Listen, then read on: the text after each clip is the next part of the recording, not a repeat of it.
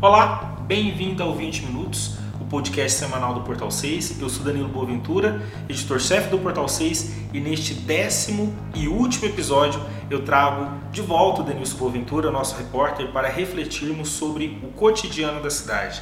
Tudo bem, Denilson? O que é que a gente vai falar neste episódio?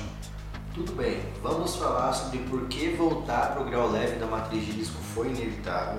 A gente vai falar também sobre as vacinas AstraZeneca que estão encalhadas na cidade. E por fim, sobre os políticos de Anápolis que correm contra o tempo para tentar imprimir uma agenda positiva. Bom, então a gente começou o 20 Minutos, essa temporada do 20 Minutos, ali há uns três meses, falando sobre pandemia, Covid-19, e a gente vai estar encerrando ele com o mesmo assunto. Hum, nem tinha como ser diferente, né? A gente está enfrentando essa pandemia há mais de um ano e o cotidiano da cidade, o cotidiano das pessoas a nível global foi totalmente afetado, né? Quem diria Anápolis. Mas eu começo então por esse primeiro assunto, que é a Anápolis a partir desta sexta-feira. A gente está gravando esse podcast na noite de quinta-feira e a gente deu em primeira mão que uma nota técnica da Cimusa recomendou a volta ao grau leve da matriz de risco e já foi endossada pelo prefeito Roberto Naves. Era uma coisa realmente inevitável, né, Denilson? Exatamente, até porque a gente entra agora nessa semana, que é a semana do Dia das Mães, então o comércio inevitavelmente, com decreto ou sem decreto, vai estar com uma grande movimentação, principalmente a partir de quarta-feira. Então o decreto vem justamente assim para isso também. As pessoas poderem fazer suas compras, mas com regras específicas. Os protocolos, né, que ainda serão publicados, né? Exatamente. Então, acredito que eles, talvez algum, alguns deles é, fiquem próximos ao que é a realidade de hoje, né? No, no, no, ainda é a realidade do grau moderado.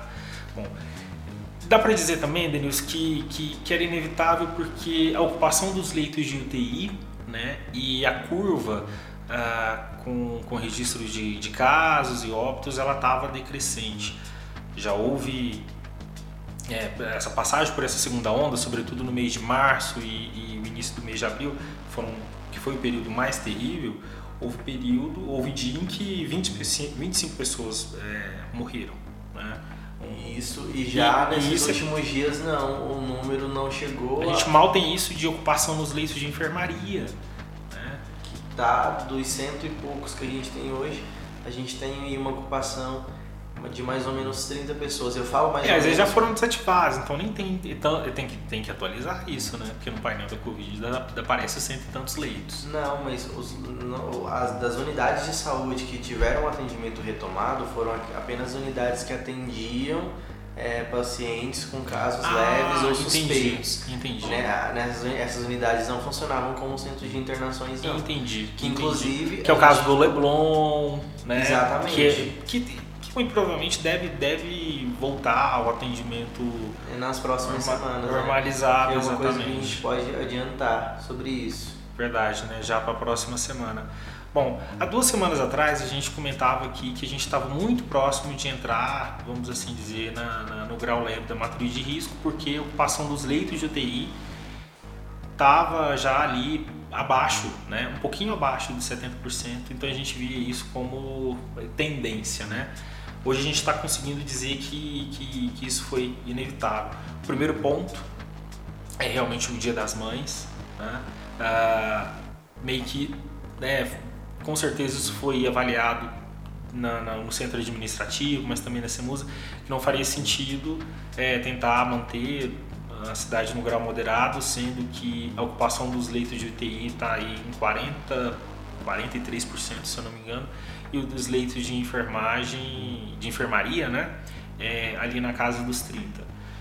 Fora isso, também tem um aspecto de que a, a, a questão da, da, da, retomada econômica, isso já é, porque gera emprego, isso também já é, vamos assim dizer, uma cobrança que a população sente. Né? Então, era o momento mesmo de abrir, reunir as condições, foi aberto. Isso não quer dizer, isso foi até uma, uma das coisas que o prefeito Roberto Naves disse para a gente e a gente conseguiu repercutir isso, é, eu consegui repercutir isso na sessão rápidas, que, que é o fato de que, olha, a gente está voltando, tentando conciliar é, a gestão da pandemia, né, os cuidados da pandemia com, com, com, com a economia, né? Mas uh, isso não quer dizer que os cuidados têm que ser abandonados, né? A pandemia não acabou. Falando em acabar, a, as vacinas que na cidade estão chegando e os idosos não estão indo se vacinar. É, acontece. A gente já chegou a, né, desde, o, desde a, se não me engano, do final de semana passado, a, a prefeitura passou, a, chegou aos idosos de 60 anos. Ocorre que basicamente a gente só está vacinando a, a cidade, praticamente quase todo o Brasil só está imunizando pessoas com a vacina da AstraZeneca, produzida por Oxford, desenvolvida por Oxford e aqui no Brasil produzida né, pela, pela Fiocruz lá do Rio de Janeiro. Tem 3 mil vacinas reservadas para idosos né, que tiveram trabalho, os idosos ou família tiveram trabalho de se cadastrar no zap da vacina, passar todos os dados, comprovar que realmente era morador da cidade. De toda essa leva, ainda falta 3 mil pessoas que não compareceram nos pontos de vacinação, tanto no formato drive-thru, em que a pessoa entra dentro do carro, ou até mesmo no formato pedestre, né?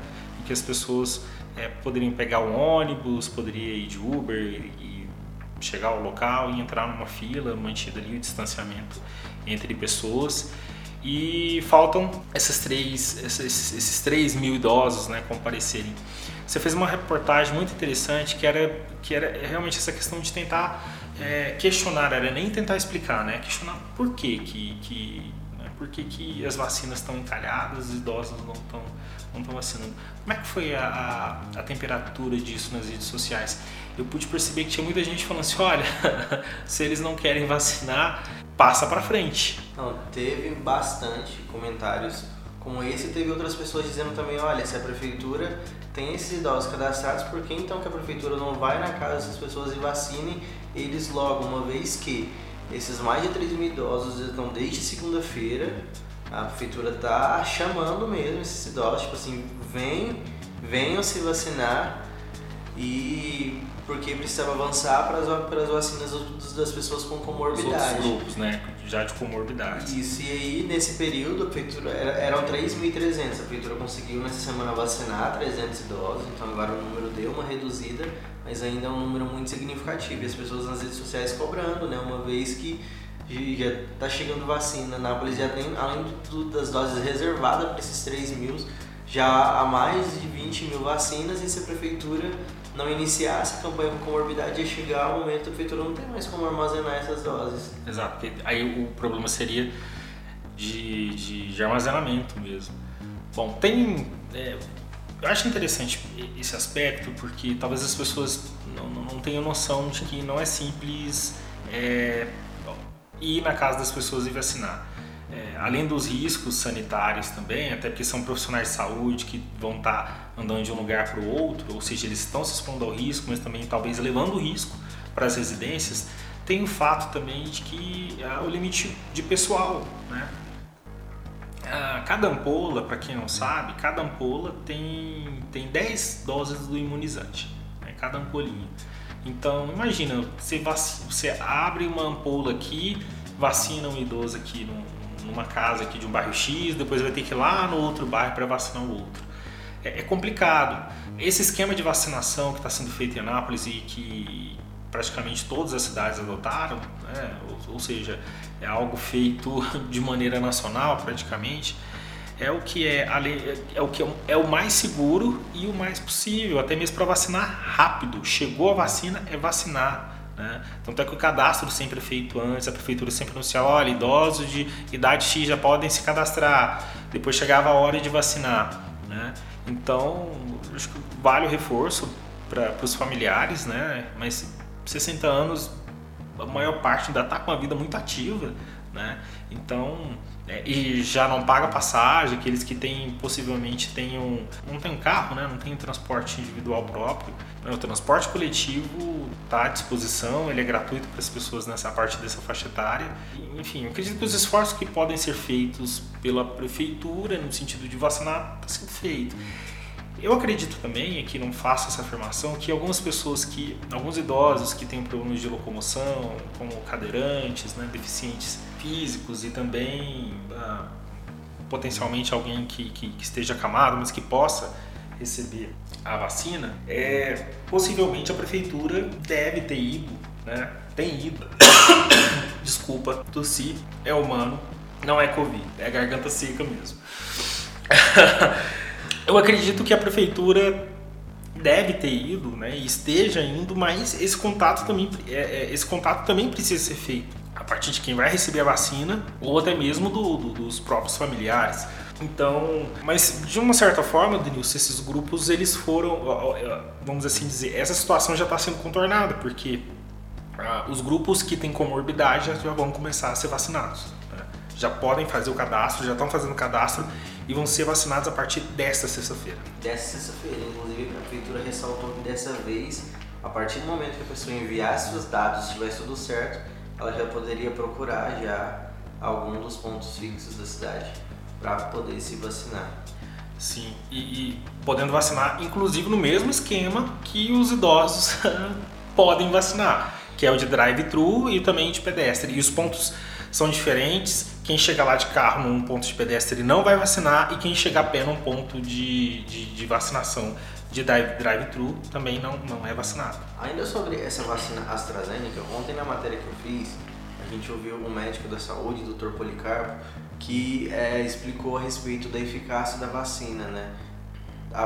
Houve alguns, houve não, ainda está havendo alguns boatos de que a vacina AstraZeneca é, não funciona, de que a vacina está fazendo alguns efeitos colaterais, inclusive dando embolia pulmonar nas pessoas mas o, o, médico da Cimusa ressaltou que não, que inclusive a AstraZeneca ela tem um percentual de eficácia bem maior do que o da Corona, bem, não tão maior, né, mas tem uma eficácia, tem um percentual de eficácia superior, né? superior ao da Coronavac já na primeira dose, que é, esses boatos, essas correntes que circulam em redes sociais não têm fundamento, uma vez que a vacina ela foi autorizada pela Anvisa e que não está sendo usada só em Anápolis, né? A vacina está sendo usada no mundo inteiro.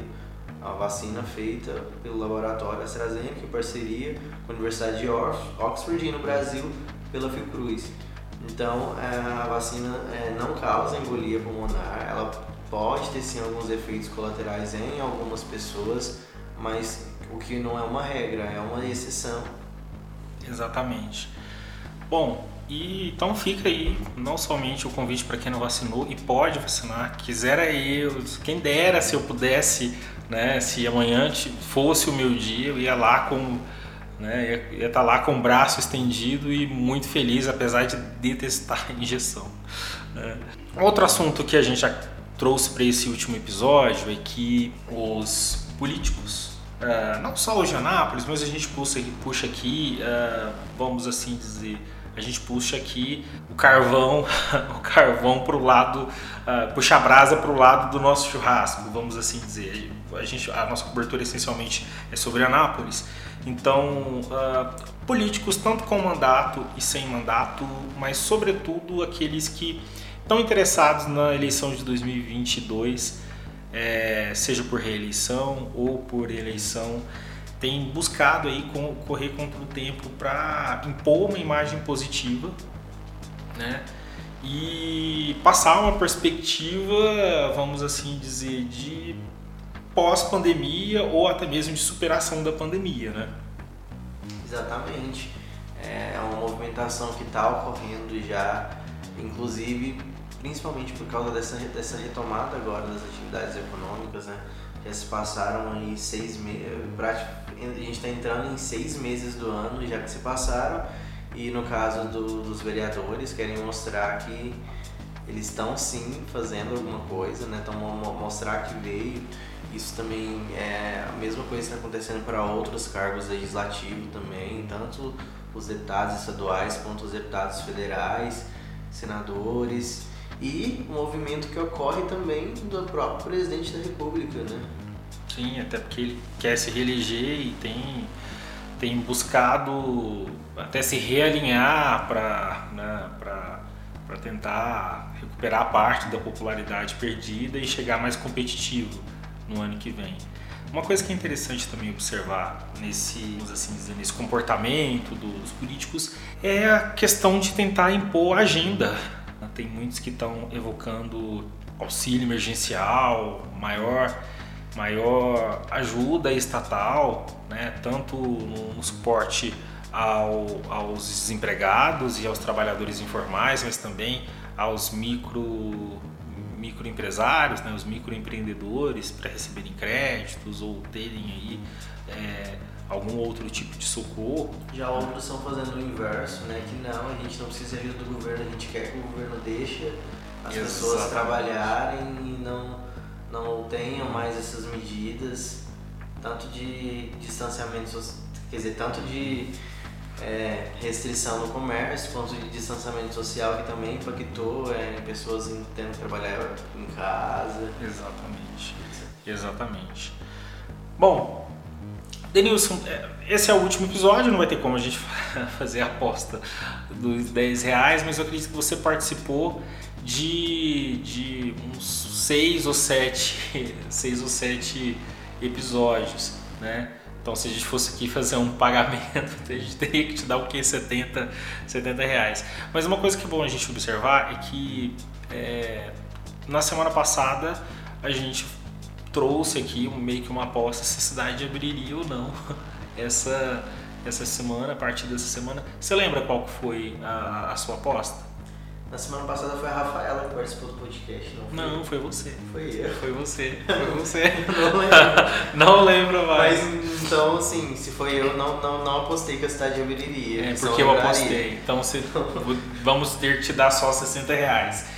Eu apostei que sim, porque é, eu já imaginava que, que realmente ia ser consequência.